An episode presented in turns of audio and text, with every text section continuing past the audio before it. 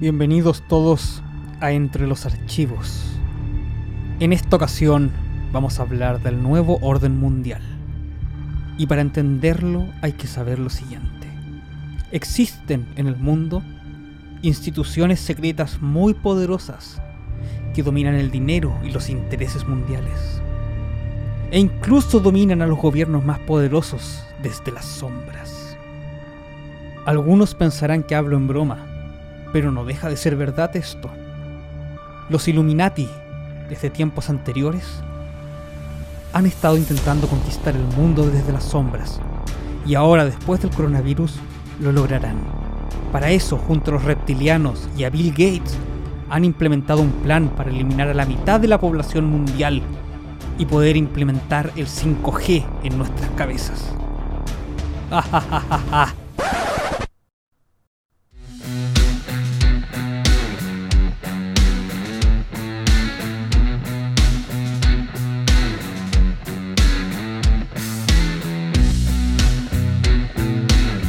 sí, ¿qué tal gente? Bienvenidos a una entrega más de Entre los Archivos. Ahora sí reunidos para hablar sobre el orden mundial. Palabra por lo demás, yo creo que la más manoseada y mal utilizada, sobre todo por los conspiranoicos y todas las conspiraciones ridículas que existen sobre el mundo, eh, para decir que existen estas organizaciones secretas que quieren plantear un nuevo orden mundial y conquistar el mundo, a veces diciendo muchas, muchas tonteras. Pero ¿qué es realmente el orden mundial? Bueno, eso es lo que conversaremos hoy en esta entrega de Entre los Archivos. Recuerden si pueden, antes de comenzar con el contenido, apretar ahí donde dice seguir en su celular o computador, no sé dónde estarán escuchando esto, porque al parecer seguir es el nuevo like. Hoy en día los números te favorecen si es que más gente te sigue. Y si usted quiere saber muchas cosas de política, ciencias políticas en general y geopolítica realista, pincha ahí donde dice seguir y será un seguidor más de este su podcast favorito. Vamos entonces a la materia. ¿Qué es el orden mundial? Bueno, bastante fácil de explicar. Tal como lo dice el propio concepto, orden mundial es cómo se ordena el mundo. Y a pesar de que en relaciones internacionales una de las primeras cosas que te dicen es que en el mundo exterior no hay orden, sino que más bien se rige por la más pura de las anarquías.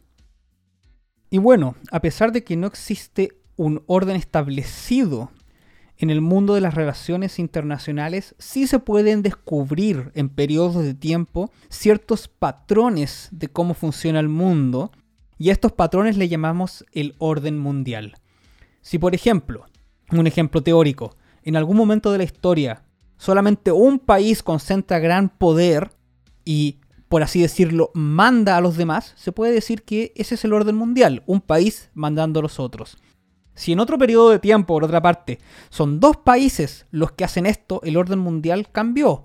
¿ya? Ahora ya no es un país el que manda al resto, los colonializa, los explota, los conquista, sino que son dos, o ni uno, o varios. Hay muchos modelos y eso ha ido cambiando a lo largo de la historia y eso es a lo que nos referimos como orden mundial. Si retrocedemos a los tiempos del humano primitivo, el orden mundial era bastante simple. Los grupos humanos se agrupaban, vale la redundancia, grupos agruparse, en tribus pequeñas que ocupaban un cierto espacio y era muy, muy, muy difícil que una tribu chocara con otra, por lo tanto no había conflicto entre tribus. En algunos momentos sí chocaron varias tribus, pero había recursos de sobra, por lo tanto o se ignoraban o nada, y en algunos otros momentos sí chocaban peleando por el mismo recurso y sí había conflicto. Los principios de la guerra, de ahí empieza todo, aunque no sé si le podremos llamar guerra más bien a una pelea entre tribus, pero ahí viene el conflicto. Dos agrupaciones humanas peleándose por un recurso en específico. Pasó el tiempo y el Pleistoceno, es decir, las edades de hielo, empezaron a acabarse y junto con retirarse el mal clima y los hielos dieron paso a un mundo bastante más apto para el desarrollo de la vida. tanto el desarrollo de la vida del ser humano como de la agricultura, el ganado, y todo esto permitió que el ser humano dejara de cazar y de caminar todo el día en búsqueda de alimentos y presas a las cuales eh, cazar, valga la redundancia, para alimentarse, y pudo asentarse. Eh, una vez asentado, el desarrollo de la vida tuvo una explosión. Fue mucho más fácil conseguir alimento, lo que le permitía a los seres humanos desarrollar otras actividades y vivir mejor, lo que causó que estas tribus empezaran a crecer a crecer mucho hasta transformarse en lo que quizás podríamos llamar proto-reinos, ¿ya? proto-países. Aún así, en esta época, estos proto-reinados eh, eran bastante pequeños en relación a lo que conocemos ahora, es decir, eh, habrán habido 2.000, 3.000 personas en una tribu, lo cual era bastante grande para una tribu, pero bastante pequeño con las ciudades modernas que albergan millones de habitantes. Aún así, estas lentamente empezaron a crecer hasta que nuevamente empezaron a chocar unas con otras. Esta vez había más humanos y menos espacio. Por lo tanto, el choque era inevitable. Aunque obviamente todo esto pasó en tiempos muy antaños y no existen grandes registros de esto, las primeras grandes civilizaciones que dejaron atrás el modo de vida de la tribu empezaron a concentrarse en Asia, Asia y Europa, principalmente en China, en Asia Central, donde vivían los persas, o en el norte de África, los egipcios, y algunos lugares de Europa. En América también se empezaron a desarrollar grandes civilizaciones, pero lamentablemente al estar América en un continente isla, al menos en ese momento de la historia de la humanidad, las grandes civilizaciones de América no pueden ser parte del orden mundial, por tanto las vamos a dejar fuera hasta que haya ya un contacto más grande eh, entre todo el orbe. Muchos dicen que la globalización en sí comenzó apenas empezó a existir el ser humano y es un proceso que ha ido desarrollándose y que está llegando a su culmine en este momento, pero desde que el ser humano empezó a caminar es que empezó a descubrirse y a conectarse al mundo, por lo tanto es un proceso que inició desde el inicio de la humanidad, por lo menos esa teoría me parece interesante. Eh, aún así, tal como dijimos, como en América, los grandes, las grandes civilizaciones que poblaron América estaban desconectadas del resto del mundo, en general todas las civilizaciones de esa época estaban, entre comillas, desconectadas del mundo. Ni siquiera se sabía en esa época todavía qué era y hasta dónde llegaba este concepto llamado mundo. Durante la Edad griega, del gran reino de los griegos que dominaron la Europa occidental durante cientos de años, el orden mundial se trataba simplemente de una serie de reinos, tal como lo dijimos, entre los que destacaban el reino griego y el reino de los persas, eh, que peleaban por el dominio de ciertas tierras y el, el resto del mundo estaba habitado por tribus más o menos civilizadas que estaban preocupadas de sus propios intereses. Luego, varios siglos después, con, el con la aparición del Imperio Romano, que duró cerca de mil años, el orden mundial, por lo menos occidental, era en general eso. Este gran imperio romano que trataba de expandirse lo más posible y fuera de él lo que ellos llamaban tribus de bárbaros. Al mismo tiempo, los chinos ya estaban desarrollando su, su, nación y su imperio, que fue muy importante, pero no es la idea ahondar en eso en este momento. Luego de la caída del Imperio Romano, el orden mundial o los centros de poder, que por lo demás les recomiendo que escuchen el capítulo sobre los centros de poder de este mismo podcast, bueno, estos centros de poder se movieron un poco hacia Asia, siendo los grandes núcleos de poder el Imperio Romano de Oriente, el mundo árabe, por ejemplo, que tuvo un gran desarrollo durante la Edad Media, pero enorme desarrollo, y bueno, la Europa medieval que ya conocemos que cayó en un periodo que se caracterizó por este régimen feudal, con algunos intentos de formar nuevamente un gran imperio europeo como lo fue el intento de Carlomagno, pero en general eh, sin mucho éxito.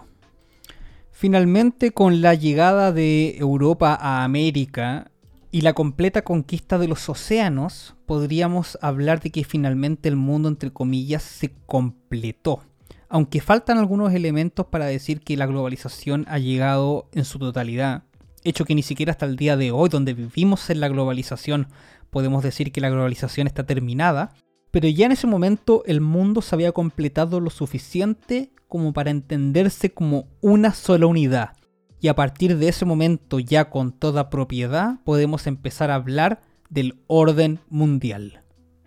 A partir de ese momento comienza el periodo de la historia dominado por los grandes imperios, periodo llamado como el colonialismo.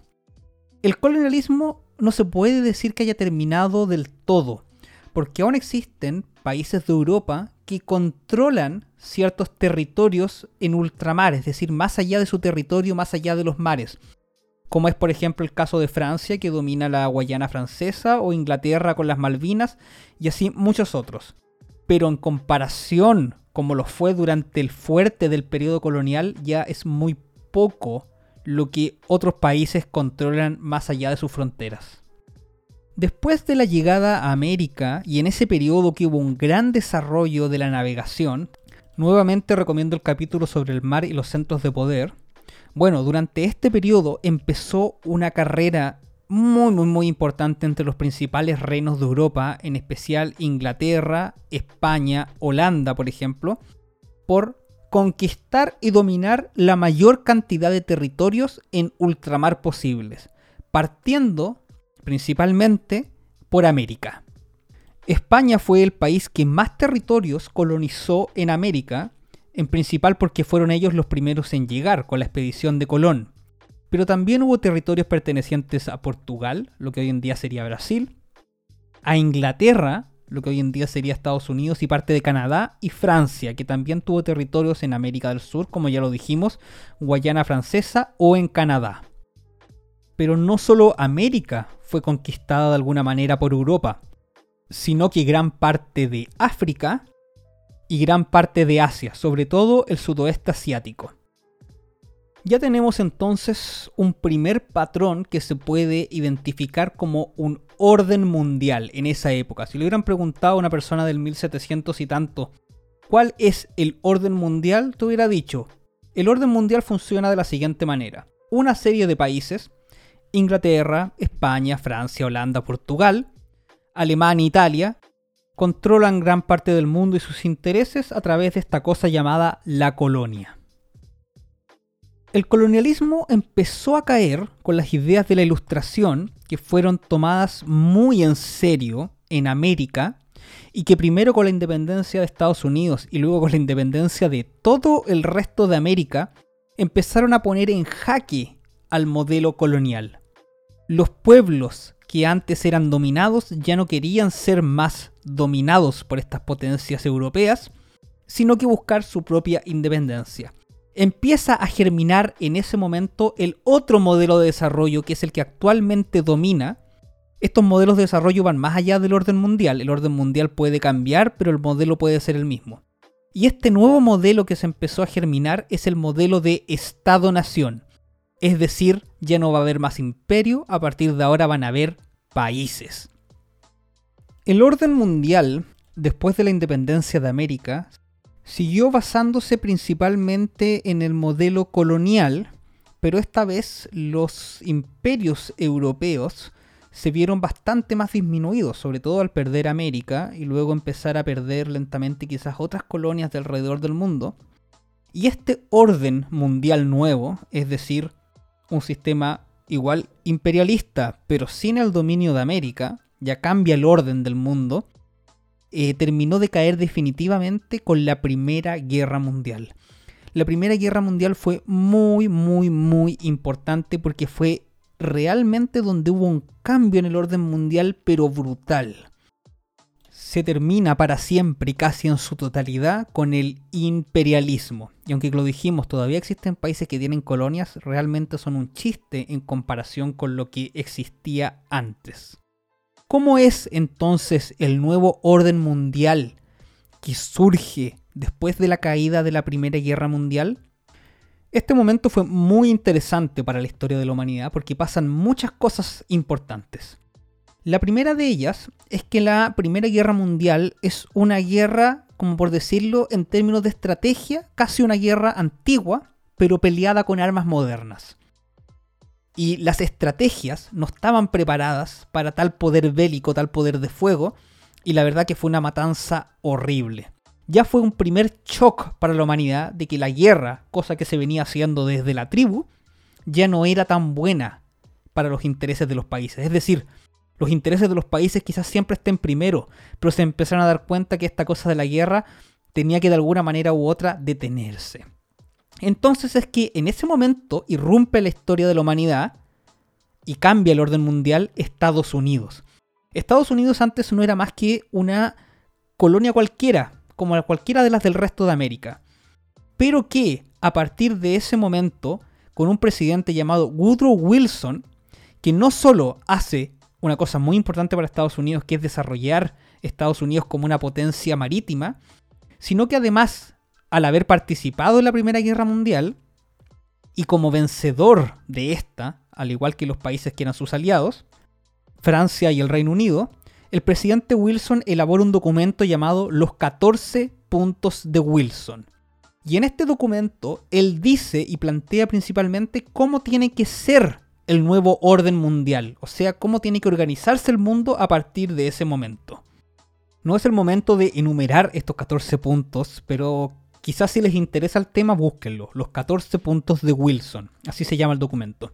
Y estos 14 puntos hablan sobre temas específicos de ciertos países o sobre la manera de hacer diplomacia y de lidiar con la guerra a partir de este momento. Además, un punto muy importante es que se empieza a esbozar lo que en el futuro sería la ONU. Tratar de hacer una, una asociación de naciones que vele por el bienestar del mundo. Lo que en ese momento iba a llamarse la Liga de las Naciones. Es así que a partir, como lo dijimos, del término de la Primera Guerra Mundial, empieza un nuevo orden en el mundo. Los imperios caen, a partir de ahora empiezan a ser actores de la, del mundo internacional los países ya propiamente tales. Alemania, por otra parte, que era uno de los países o el país más poderoso de Europa, termina muy, muy, muy mal, sobre todo con el Tratado de Versalles, y pasa a ser un actor muy poco importante en este nuevo orden mundial, cosa que por lo demás recordemos sería el desencadenante principal de la Segunda Guerra Mundial. Los alemanes al verse tan mal, aparece Hitler, les promete todas las soluciones del mundo, recobrar y volver a ser ese imperio grandilocuente que alguna vez fueron y nace el Tercer Reich, o el tercer gran imperio alemán. Pero bueno, a modo de resumen, el orden mundial o la manera de ordenar el mundo entre la Primera y la Segunda Guerra Mundial fue un, mundo, perdón, donde ya no habían grandes imperios, el Imperio Otomano desapareció, el Imperio Austrohúngaro desapareció, el Imperio Alemano, el Segundo Reich desaparece. Quizás el único imperio que mantuvo gran cantidad de colonias fue el Imperio Británico, y principalmente que sus colonias estaban en ultramar, estaban bastante lejos de Europa donde se desarrolló la Primera Guerra Mundial. Supongo que la historia de la Segunda Guerra Mundial y su fin ya la conocen todos. Alemania, tal como lo dijimos, desesperada por recuperar su lugar preponderante en toda la historia de Europa, y bajo el yugo de Hitler se dispone a reconquistar lo que alguna vez fue suyo, desencadenando esta guerra. ¿Qué es lo que sucede para el orden mundial más allá de eso? Bueno, durante la Segunda Guerra Mundial hubo un microorden mundial, que fue eh, todas las tierras que ganó el, Tercer Reich, que no podemos decir que la guerra relámpago alemana fue muy, muy, muy eficiente y los alemanes sí lograron conquistar muchos territorios antes de empezar a ser derrotados. Pero bueno, termina la Segunda Guerra Mundial y nace un nuevo orden mundial. Nuevamente el mundo busca otra manera de organizarse y de llevar a cabo sus relaciones y política internacional. Los dos grandes ganadores de la Segunda Guerra Mundial se dan cuenta ya que el mundo está demasiado pequeño para que convivan dos y por lo tanto estos dos ganadores, Estados Unidos y Rusia, empiezan una guerra por conquistar el mundo completo para cada uno. Guerra que, y acá viene la controversia quizás que pueda existir, escuchen el capítulo sobre el uso de la fuerza en relaciones internacionales, que debido a o la aparición de las Naciones Unidas que prohibía la guerra, o por otro lado el arma nuclear, donde nadie se atrevía a enfrentarse a otro país con armas nucleares, es que la guerra entre Estados Unidos tratando de imponer un sistema económico global capitalista, y la Unión de Repúblicas Socialistas Soviética tratando de imponer un sistema comunista, fue, tal como lo dice la palabra, una guerra fría, sin agresiones militares directas entre Estados Unidos y la Unión de Repúblicas Socialistas Soviética. Y aunque sí hubo muchas guerras, estas guerras fueron del carácter de guerras subsidiarias o guerras de guerrilla, donde uno de los dos países alimentaba a las tropas rebeldes de otro país, a las guerrillas, para que derrocaran el gobierno, y, que era aliado del otro, y se unieran al mío. Es por eso que este periodo, este nuevo orden mundial, estuvo lleno, plagado, repleto de revoluciones, guerrillas y golpes de Estado. Así se conquistaba el mundo en esa época. No con invasiones, sino que con, como lo dijimos, revoluciones o golpes de Estado.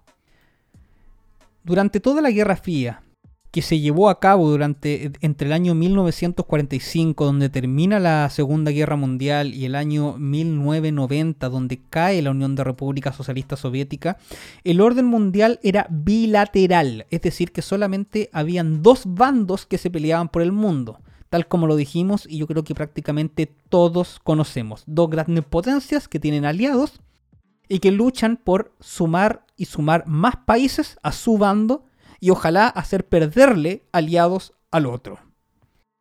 Una vez terminada la Guerra Fría, comienza un nuevo orden mundial, esta vez unipolar, es decir, que solamente un país o una ideología o una cultura domina el mundo.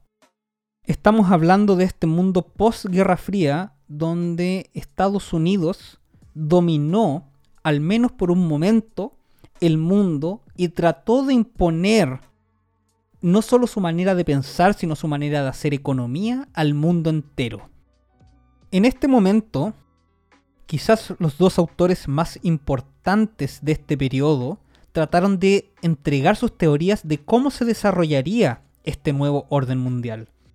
Por un lado, Francis Fukuyama escribió primero un artículo y luego un libro hablando de lo que sería el fin de la historia. Y su hipótesis, aunque luego se demostró que estaría equivocada, era que a principios del siglo XX eran tres las ideologías que eh, existían y trataban de dominar el mundo. El comunismo, representado primero en la Rusia bolchevique y luego en la Unión Soviética, el fascismo, representado en muchos países de Europa antes de la Segunda Guerra Mundial, y el liberalismo, principalmente en los países anglosajones. Primero cayó el fascismo con la Segunda Guerra Mundial. Luego, terminada la Guerra Fría, cayó el comunismo o los socialismos reales. Es así que Fukuyama se atrevió a decir que habíamos llegado al fin de la historia política y que ya no iba a haber más conflictos internacionales por ideologías de este tipo. Ya era el liberalismo o el capitalismo, como quieran decirle, quien había conquistado el mundo y ya no iba a haber más conflictos por este tipo de cosas. Iba a seguir existiendo conflictos por cosas menores, quizás algún problema limítrofe, alguna, alguna cosa menor pero por lo menos los grandes conflictos globales por este tipo de cosas se habían acabado porque había sido el capitalismo quien se había impuesto en el mundo entero. Lo cual no dejó de estar tan alejado de la realidad por un tiempo, por lo menos por un tiempo acotado. Luego de eso, y en respuesta, otro autor llamado Samuel Huntington escribió un libro llamado El choque de civilizaciones, donde él planteaba y decía, sí, efectivamente no va a haber más conflictos globales por ideologías monetarias, sino que a partir de ahora la humanidad va a empezar a tener conflictos entre sí por cultura.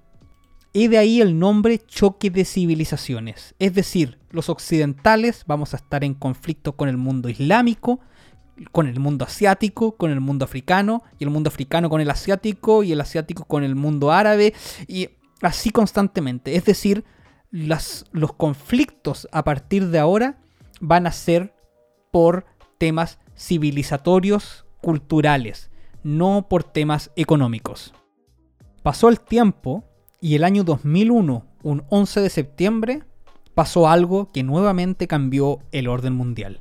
Estoy hablando del atentado a las Torres Gemelas perpetrado por Al Qaeda y Osama Bin Laden, donde Estados Unidos se dio cuenta de que el mundo que ellos pensaban ya conquistado, unipolar, donde todo el comercio mundial se hacía a través del dólar y Estados Unidos estaba a la cabeza de llevar la democracia al mundo entero, no era así. De hecho, el presidente George W. Bush después de eso trató con mucho esmero de llevar y luchar con primero, perdón, luchar contra el terrorismo y llevar la democracia a todos los países del mundo, cosa que realmente no funcionó. Hay países en el mundo que simplemente no quieren ser parte de la sociedad y cultura occidental. Y es en ese momento que siento que de alguna manera las teorías de Huntington del choque de civilizaciones empiezan a tener sentido. Realmente hay lugares en el mundo donde piensan tan, tan diferentes a lo que pensamos nosotros, que no quieren, por más de que nosotros digamos que la democracia es lo mejor, que el comercio es lo mejor, que lo que sea sea lo mejor, que ellos no quieren ser parte de nuestro mundo y que por lo tanto realmente existen culturas en el mundo que tienen diferencias que son prácticamente irreconciliables. ¿Será así esto o no? No lo sé. Solamente la historia, una vez que pase el tiempo, lo dirá. Lo único que se puede decir es que este mundo unipolar que Estados Unidos y los países de la OTAN o los principales países europeos pensaban que finalmente se había llegado a este nuevo orden mundial globalizador unificado bajo los preceptos occidentales, no se llevó a cabo. Y empezamos a entrar a un nuevo orden mundial, estoy hablando de la primera década de los años 2000, que se llamó o que fue un orden multipolar, donde simplemente cada uno hacía lo que quería y no había mucho orden en el mundo. Finalmente, y en la última década, hemos visto nuevamente un cambio en el orden mundial, un cambio que podría tener su resolución después de la crisis del COVID. Y estoy hablando del surgimiento de China. China hace 20 años, aunque se veía que podía crecer y transformarse en un país poderoso, hoy en día está realmente fuera de cualquier expectativa imaginable.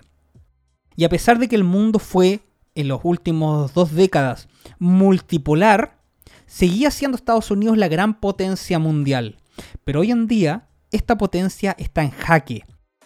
Y ese fenómeno de estar en jaque se potenció mucho más durante la administración Trump. Lo cual irónicamente calzó, y esto no tiene nada de conspiranoico, con la aparición del COVID, en el cual Estados Unidos, en vez de optar por ser el salvador del mundo y financiar y mantener a todas las organizaciones internacionales y multilaterales que ayudan al mundo, decidió aislarse, dejando ese rol vacío, lo cual China no se demoró ni un segundo en aceptarlo, empezando a proveer de insumos médicos, de respiradores, ayudando a la OMS, haciéndose cargo del mundo. Porque de esta manera, China se mete más en la injerencia global y Estados Unidos, por una parte, perdía poder. Hoy en día, eso puede haber cambiado con el regreso de Biden. Biden está demostrando tener una postura muy muy dura respecto a China y respecto a su manera de ver las relaciones internacionales, demostrando que Estados Unidos no quiere perder su posición como potencia global, pero China tampoco quiere perder la suya como potencia aspirante esto vamos a ver qué es lo que pasa cuando realmente las puertas de la globalización, por así decirlo, se vuelvan a abrir después del paso de la pandemia y cómo irá a ser el nuevo orden mundial después de esta. Espero entonces y en resumen que se haya entendido lo que es el orden mundial, que no es nada más de ver, sacar una foto del mundo en un momento determinado y ver cómo se organizan y cómo actúan entre sí los países. Eso es el orden mundial. Ninguna maravilla, simplemente entenderlo y ayudar a entender cómo ha sido el proceso que ha llevado al orden mundial actual. Que gracias a eso, al orden mundial actual y cómo se han desempeñado los países, es que son gran parte de los conflictos que hay hoy en día. Por ejemplo, la guerra comercial o guerra indirecta o nueva guerra fría que le quieren decir entre Estados Unidos y China, o también, por ejemplo, la debilidad que ha tenido la democracia para imponerse en el mundo como el sistema definitivo, e incluso los países que tienen una tradición democrática han visto muy mermada esta por diferentes razones. Hemos llegado entonces al final de este capítulo, espero que les haya gustado. Recuerden ponerle seguir, si pueden obviamente recomendarlo, este podcast me ayuda mucho si más gente lo escucha. Y sin nada más que decir entonces, nos vemos en la próxima entrega de Entre los Archivos.